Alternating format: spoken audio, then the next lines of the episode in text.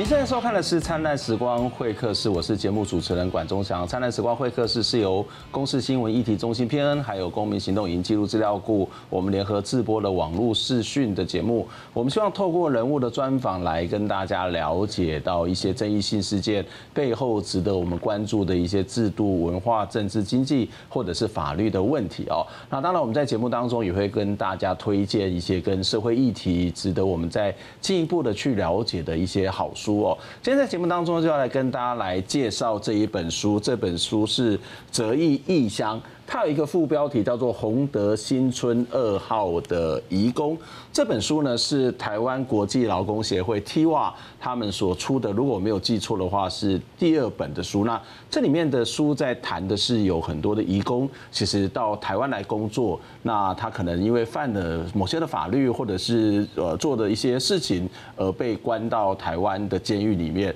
那 TIWA 他们其实在长期关心这些移工、渔工，那同时也会去这。特别是这些所谓的受刑人，也是他们所关怀的对象。那这本书其实除了做这些呃移工的访谈之外，也到了他们的家乡，到了印尼去做了一些探访。所以今天在节目当中，我们要跟大家介绍这本书。跟我们聊书的是呃台湾国际劳工协会 TIWA 的呃成员许纯维呃许纯怀来跟我们谈这本书。纯怀你好。关老师好，各位观众大家好。呃，可不可以先跟我们介绍一下为什么会写这一本书？因为这本书的这个缘起跟你们成立的一个移工的探视小组、受监探视小组是有关的。是，对，因为其实大概从二零一三年的时候，那时候有一个蛮轰动台湾社会的事件，嗯，是特宏兴三六八号渔船喋血事件。嗯哼，就是在船上有九名的印尼渔工，然后其中六名渔工呃因为不满。呃，船长长期的一些就是管理的一些威权制度，或者是说会打会骂，或是没有给呃按时给薪水，就是这些种种的这些情况之下，其中六名渔工呢，就是杀就是杀了船长跟轮机长，嗯哼，然后这是特洪兴案的，这是三六八号喋血事件，嗯哼，然后在那个事件之后，其实台湾的媒体或是台湾的社会，其实舆论都是一边，其实就是很。谴责这些，就是谴责这些渔工。嗯、那我们当然也知道，这些人他们是确实是杀了人，做错了事情。嗯、但是我们其实呃，在这个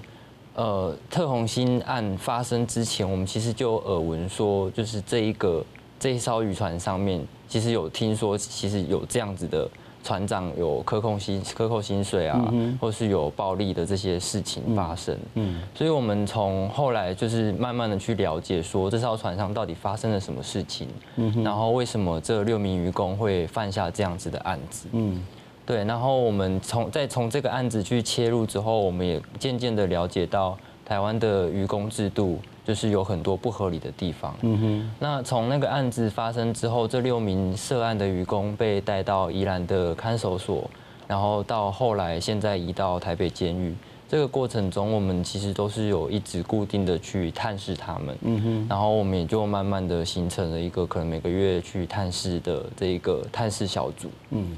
所以你你们这个团队其实组成还蛮多元的，除了像 TIWA 的成员之外，其实还有空姐、空服员，那还有其他的这个所谓的印呃印尼当地的艺术家。为什么会有这样的一个组成呢？其实应该说，实际上去探视的主要是 TIWA 的工作人员，或者是我们的实习生或职工。嗯。然后，但是这一个探视计划出来之后，我我们其实有很多的好朋友们，他们知道说我们去探视的时候会需要呃。呃，送给他们一些印尼的书，因为在里面其实可能没有都是中文的的书嘛，就是就算他们里面可能有图书馆，但是就是都是中文的书，但是他们没有办法阅读，也没有办法刚进去的时候也没办法跟人家对话还是什么，所以我们会去去探视他们的时候会送他们印尼文的书，然后会送给他们印尼菜，让他们可以吃一下家乡的味道。嗯，那所以就开始有空姐，你刚刚提到的空姐，其实她就每个。呃，每次航每次飞去雅加达的时候，就会帮我们就是顺手带几本印尼书，对，买书回来捐给我们。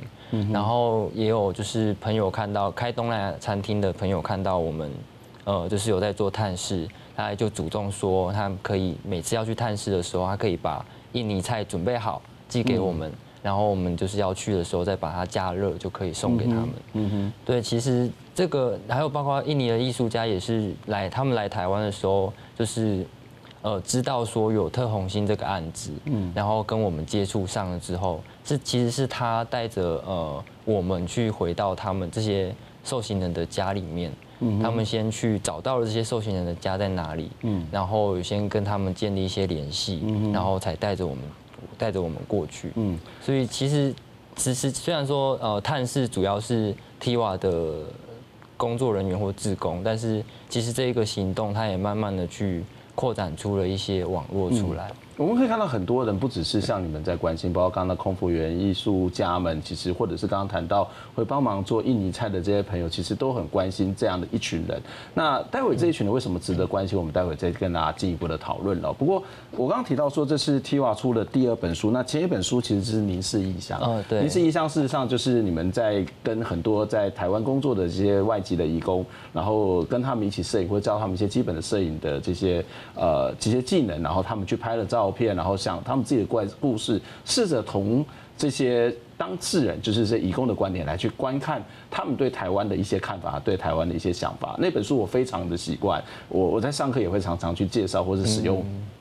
那样的一本书，那为什么你们也要把刚刚谈到这个探视的过程，或是拜访他们印尼家庭的过程，去写成一本书呢？写一本书其实的成本是很高的，不管不是只有发行的成本，光是写作的成本，这些整理的成本都很高。那但是其实你们的工作一直在做所谓的外籍劳工、移工的权益，怎么还有力气来去做写书这件事？嗯，因为其实我们从一四年、一五年那时候开始就是。进行这个探视的行动嘛，然后从这六名受刑人，呃，特红星案的六名受刑人到台北监狱之后，呃，他们也告诉了监狱里面的其他印尼籍的受刑人说，有一个团体叫做 TIWA 会会来探视他们，然后所以我们陆陆续续也接到了就是其他我们不认识的印尼籍受刑人写信来。嗯，然后就是因为他写信来，那我们想说，那我们他们他们也是在台湾没有人去探视的一群人，嗯，所以我们就也也抽抽出时间来去探视他们，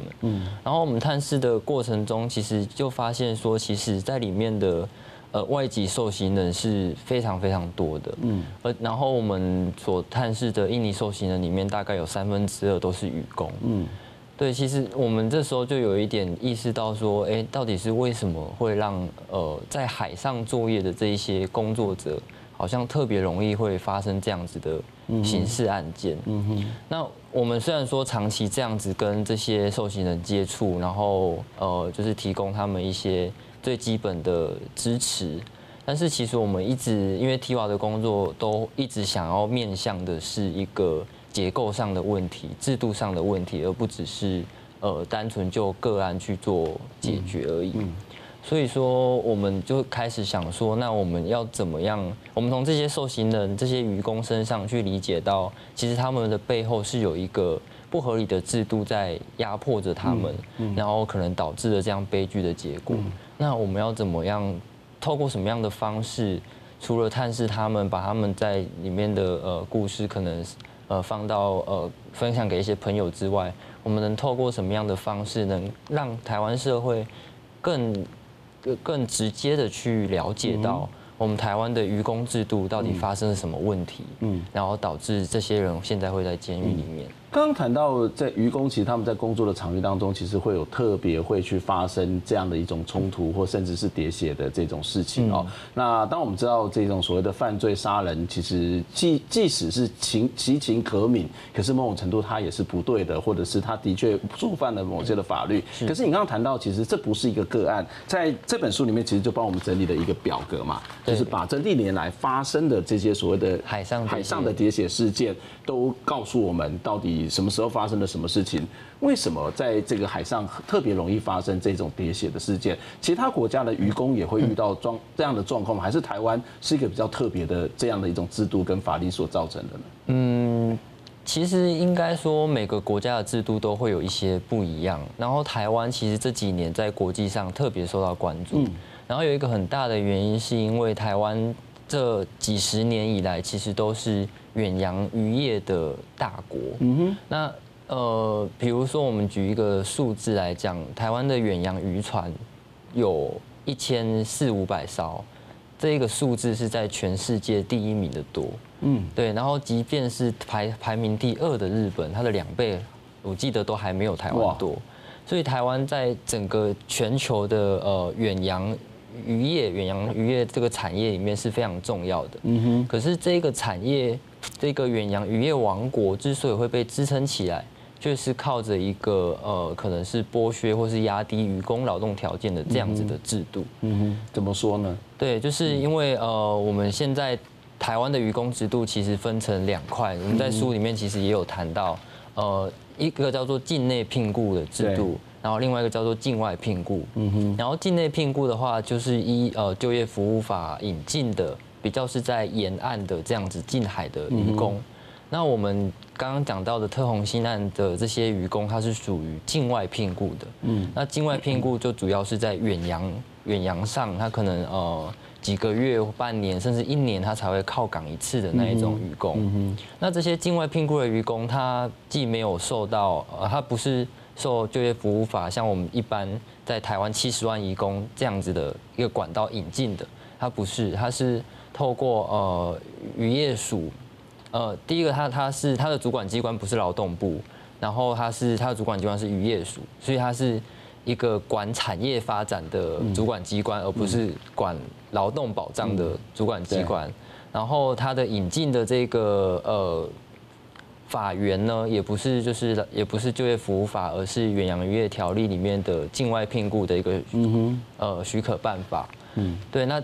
在这个许可办法里面，它其实并没有针对呃工时或是工资去做出一个很合理的。其实，在书里面这个页就已经讲出，其实包括刚刚谈到的法规不同，它的基本的工作的时数跟它的工资都充满了很大的差异嘛。对对对，因为像是劳基法，我们会保障说你一个一天就是工作正常工时是八个小时。对对，可是在这个在那个境外聘雇的这个制度底下，它的呃。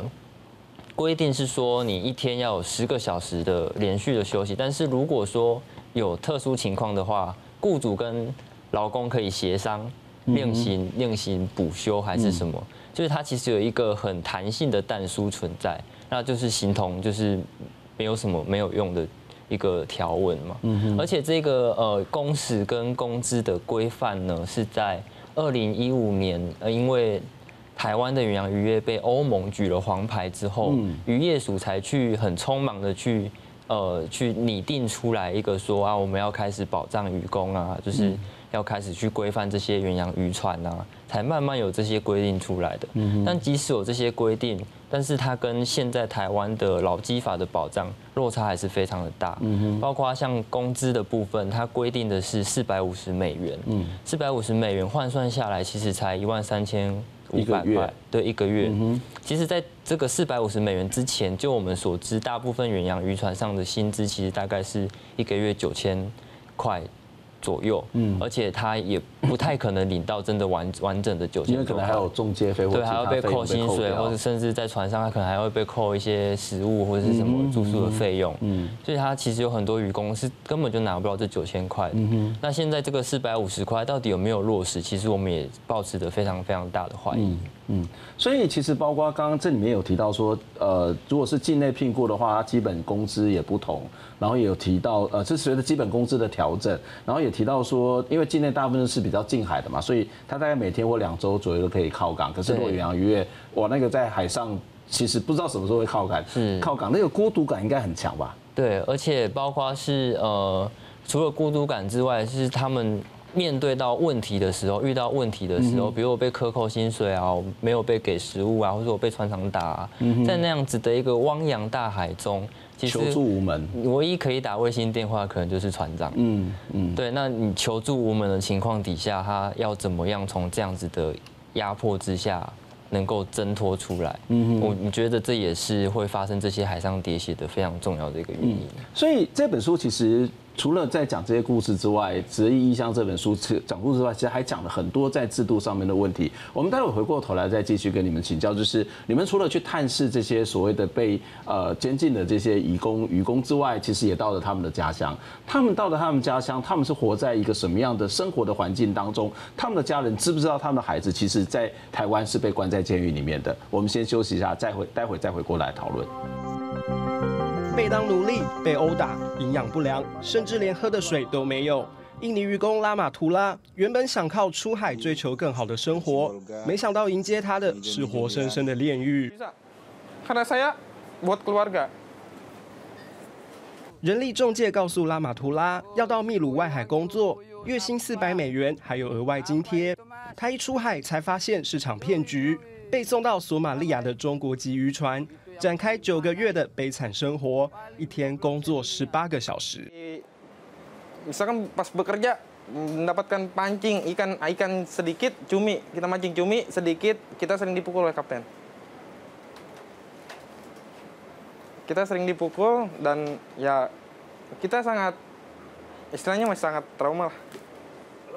这些被剥削的印尼渔工面临拖欠薪水、超时工作、暴力伤害，甚至是死亡风险。不孝中介瞄准贫困、没受教育的家庭，以优渥的工资诱骗他们出海，在船上只能吃白饭配高丽菜，饮用水更是不足，只能喝冷气机凝结的水。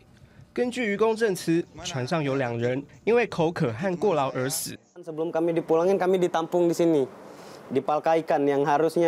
Ini tempat ikan dijadikan tempat kami tinggal selama menunggu kepulangan. Di bawah sini, di bawah tempat tidur ini penampungin ikan, kardus-kardus ikan semua. 印尼当局在二零一六年估计，约有二十五万印尼渔工劳动条件未受保护，没有透过正当管道受聘，使得监督工作更加困难。Kita harus berdasarkan pada data dan fakta, sehingga nanti kita bisa melakukan tindakan sesuai dengan koridor undang-undang。记者林孝如报道。欢迎回到《灿烂时光会客室》节目的现场，我是主持人管中祥。今天要来跟大家谈这一本书《择异异乡》，呃，洪德新村二号的移工。今天在现场跟我们一起聊天的是台湾国际劳工协会的成员，呃，许纯怀，在现场跟我们一起谈这本书。这本书的副标叫做《洪德新村二号的义工》，和洪德新村二号是一个地方，对，它是一个地址。那其实它是台北监狱的地址，就是桃园市，它在桃，虽然是台北监狱，但是它在桃园，在桃园，对，桃园市龟山区洪德新村二号。嗯，然后我们现在其实固定探视这些受刑人的地方，呃，刑期比较长的受刑人其实都会被转到这边，所以我们就是用呃。呃，洪德新村二号的移工来做这样的副标。嗯哼，刚刚我们在谈到是在他们的工作的状况嘛，就是在一个孤单的工作环境，或是在劳动条件，这样我们听起来是一个非常苛刻的这种所谓的劳动的条件，所以。呃，虽然发生这些喋血事件，我们当然觉得是非常遗憾，并且是不对的。可是对他们来讲，他有一些不得不的理由，或是不得不的原因，我们只能够去了解这个原因，我们才能够去解决、去改善这些问题。可是这个是在船上。可是在这本书里面，有看到一句话，有一个叫 Echo 的，他说到来台湾第一站哈，然后被中介安排在位于高雄房子稍作休息，然后他进到房子里面就看到墙面上面写了一些印尼文写的字，什么字呢？我们被骗了，早知道会这样，我们就不来台湾了。哇，我觉得这个对台湾是一个很大的控诉，然后这对他们来讲，可能是来自于发自于内心心里面的一些。不满不安，或者是一些呃，甚至是我觉得是怨恨，所以他们还没有实际工作，到这个现场就被骗了吗？应该说，呃，其实我觉得这不只是这些愚工他们经历到的事情，我觉得这可能是很多在台湾的移工。他们的一个共同的经验，嗯哼，因为他们在对没有来过台湾的这些呃义工来说，好了，他们来能够取得台湾的讯息，其实很大一部分是靠着他们家乡的中介公司，或者是到中介公司之前，在他们的乡间会有所谓的牛头，嗯，就是他们透过这些牛头或是中介公司去了解说台湾可能是一个什么样子的地方。那这些牛头跟中介公司呢，为了能够呃顺利的把这些移工送到台湾。他一定会想讲一些就是美好的对美好的想象，对你薪水可以怎么样啊？你每个月可以存到多少钱啊？然后他也会有一些确实会有一些成功的案例，比如说隔壁村子啊，就有一个人就比如说盖了房子啊，你看他现在不是很成功很好吗？这个机会你千万不要错过，不然你一定会后悔。这样子的一个呃引诱的这种语言，其实大部分的移工不只是渔工哦。这是所有的移工一定都听过的，嗯哼，对。可是来台湾之后，他们才会发现说，有很多的实际的情况，并不如他们在国外听到的那样子。比如说，从来不会有人跟他们说，呃，来台湾之后，他可能不能转换雇主啊，或者说来台湾之后，他可能是要呃几个月都在海上工作的啊，或者说他来台湾之后，他的住宿环境是怎么样子的呀？这些东西其实。在来台湾之前，不会有人告诉他们，因为如果告诉他们，他们可能就对会就不不想来了。对，嗯，所以这其实，呃，这个所谓被骗，其实我觉得大概是这样子的一个状况。嗯嗯，对，那呃有很多的呃渔工，其实也是，尤其是境外聘雇的渔工，尤其是这样子，因为境外聘雇它并不需要太多的门槛。刚刚讲了，就是呃呃。境外聘雇的渔工并不是受到劳动部的管管理的嘛？那呃，你只呃一一艘渔船，你要呃聘用了境外聘雇的渔工，你只要报备给渔业署就好了。所以其实渔业署它也没有办法掌握说谁在这个。哪一艘渔船上有多少的这些渔工？所以渔业署完全不知道这个它有一个大概的数字，但是那个是不是真实的数字也没有去稽核，也没有去对，没有办法查得到的。所以有很多人在国外上船，然后他不需要什么特别的文件，他只要有护照跟一个健康的身体。蛮可怕的，这可能对雇主本身也没有什么保障吧。呃，可能是，但是因为很便宜嘛，然后又很好用，就他对渔工不见一定是没有保障，对雇主可能也未必是百分之百好事嘛。对，所以其实整个的整个管理上面出了很大的问题嘛。是，而且我们就会听说一些很可怕的故事，就是渔渔工在船上可能因为暴风雨还是什么就跌落了海里面，嗯，可是因为在官方的记录上都没有这个人曾经上过船的这个记录，所以就是。这个人就失踪人口，对，就变人间蒸发的一个状态。嗯，所以这整个制度其实都是一个非常没有保障的一个制度。对，就像你说的，如不止可能不止对渔工，对船长来说也未必是一个好事情。嗯，你们除了去呃探视这些人之外，其实你也到他们的家庭，特别跑到了印尼去去探访他们的家人，然后带把他们在台湾的消息带给他们。这些家人都知道他们在台湾发生的这些种种的遭遇吗？呃，其实不太一定，因为像我们书里面其实有讲到一个故事，是他跟家人完全失联，所以他呃画了一张手绘的地图，嗯，然后希望我们去帮他找家人在哪里，嗯。哼，对，然后那那一次其实也是蛮蛮幸运的，因为透过当地人的帮助，在最后在。是几千万人居住的雅加达里面，真的找到了他的他的老婆，跟他的小孩，但是是比较幸运的。那其实其他的大部分的呃渔工，我们所接触到的受刑人，他们跟家人大部分是有联系的。对，那实际的。呃，包括案情啊，呃，了解到什么程度，那可能就各有不同。那他们的感受呢？我的孩子好好的出去工作，啊，怎么跑出去发生冲突、杀人，还被关在一个异国的监狱里面？那个那个感觉感受应该是非常非常的很很难受吧？应该说，他们可能也不太能够相信，因为嗯，这些他们的孩子在他们家乡的时候，都在他们的眼里，其实都是非常呃。非常好的孩子，嗯，就是他们会为了想要帮助家里，呃，就是能够，比如说能够盖个好的房子，或者甚至呃买一台摩托车啊，让家人过好一点的生活，让小孩上学啊，啊，或是帮助爸爸妈妈，因为这些理由，所以他们选择了踏上出国工作的这一个旅程。可是最后传回来的消息却是这样子，他们其实有很多的家人是不能，呃。不能接受吧？对，其实很难接受这件事情的。嗯嗯、但是，但是，呃，其实比较久了之后，呃，或者说，呃关在里面一阵子的受刑人的家人，其实他们我们去探访他们的时候，他们最关心的一件事情就会是他们什么时候能够。呃，办假释，或者说他们其实也不了解说台湾有没有什么假释的制度啊，嗯，或者怎么样可以假释啊？我们有律师去帮助这些人吗？呃，在特隆新案的时候，我们那因为在第一比较初期的情况底下，就有去接触到他们嘛，那时候有去申请法服的律师，但是其实其他大部分在呃里已经在台北监狱的受刑人，他们的案件的状况，因为都已经到。定验了，所以我们其实去探视他们的时候，也并不会太跟他们去谈案子的细节是怎么样子，就主要是跟他们聊天，然后有一些情绪上的支持这样。我想在异乡就已经很孤独了，然后在一个监狱里面，然后也是因为不得不的理由，他犯了错。那我觉得那个心理的感受，其实一个非常非常的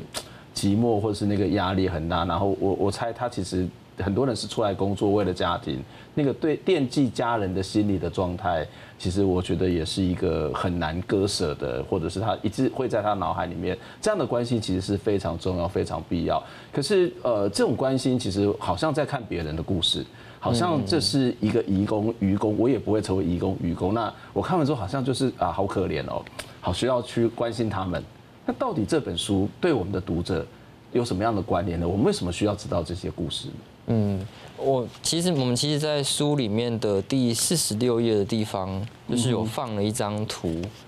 对，这张图其实我觉得可以回答这个问题。这张图呢是呃，比如说我们因为大部分是印尼的受刑人嘛，所以呃，他们从他们的母国出发，因为可能因为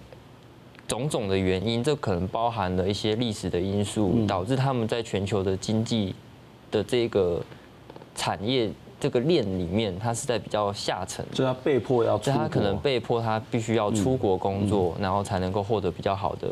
好的收入。然后可是出国工作之后呢，又受限于当地的一些法规制度，或者说劳动环境的呃呃不平等，然后或者是社当地社会的一些文化的差异，或是当地社会有一些歧视的状况，然后导致他们去犯下一些的罪行。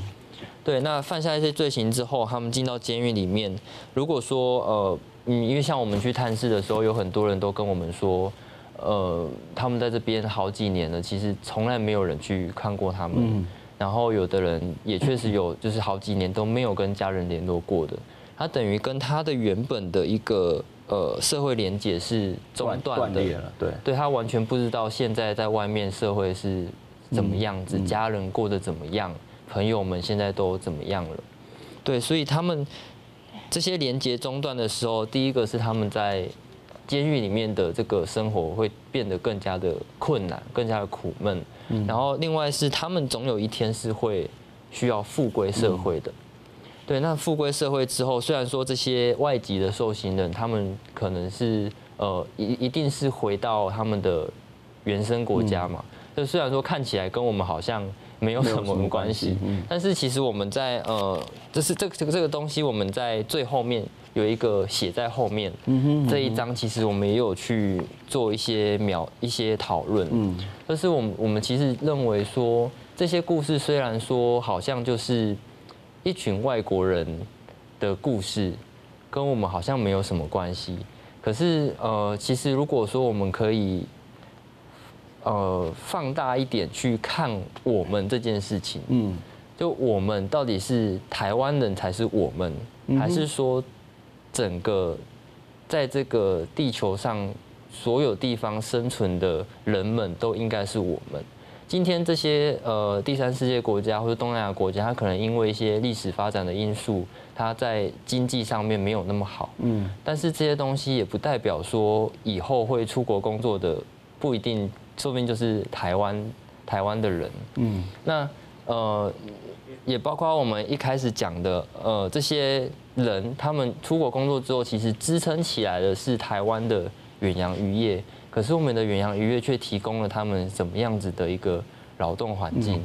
这些东西其实都不止跟台湾人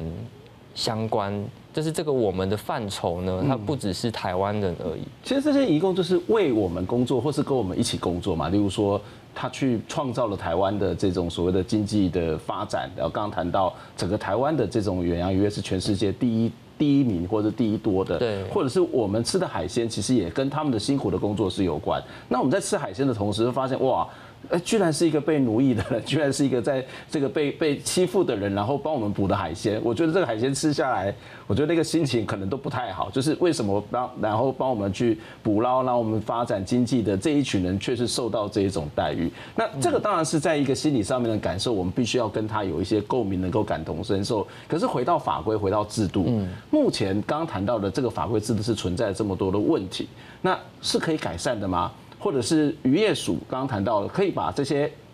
远洋渔工回到劳动部的这个基本的规范嘛？或者是现在我们又看到，好像苏贞昌院长又把这个所谓的呃境内的这些渔工，他其实又变得是一个符合是一种所谓的弹性呃工时是八十四之一条的这种状态，这这个发展是更好的吗？呃，我们当然不认为这是更好的。然后，其实我们先讲呃境外聘雇这一块好了。嗯、其实我们也去做过了很多次的记者会跟行动。然后就是像刚刚龚老师讲的，我们认为说这样制度底下去补出来的鱼，其实都是血汗海鲜。对对，所以我们认为说境外聘雇的制度其实不应该存在。嗯，这些这些渔工应该要回归到劳动部的管管理之下，然后必须要有劳动法令去保障它，而不是用这个。就是远洋发展的这种这种条例去去，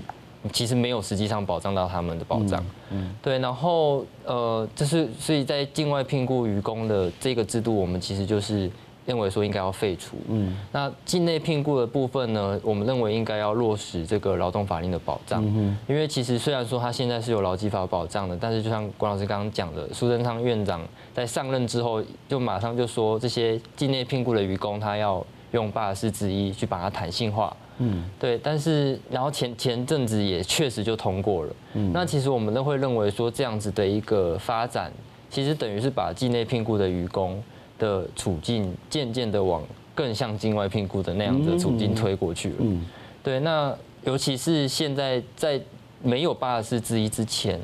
对境内聘雇的渔工来说，其实也都是劳基法都是没有落实的情况。从来没有一个渔工有拿过加班费，更难落实吧？对，现在就更难，更难去争取了。嗯，对，所以我们其实认为说，台湾的外籍渔工制度其实还需要非常非常大的改进。我觉得一个进步的国家，其实所有的这种进步的成果都应该是一个共享的，所有的进步的成果都不应该是奠基在剥削到这些底层的人的身上，要不然我觉得这种进步其实是一种非常虚伪的进步。这种进步其实是。把别人的血汗当做是我们的利益，这个其实是我觉得其实不只是违反了这个法律的基本的精神，违反了这个所谓的基本的这种所谓人的这种相处的模式，其实在道德上面也是很有问题的。那当然这本书我非常推荐大家去看哦，《泽异异乡》呃。宏德新村二号的移工这本书，其实后面还有非常多他们的生活的照片，以及他们在回到家乡，其实帮他们拍的一些照片，还有他们自己有一些手绘啊，或者他们自己做的一些笔记，非常值得我们阅读。那今天就非常谢谢我们的来宾跟我们一起来分享这样的一一本书。下礼拜我们再会，拜拜。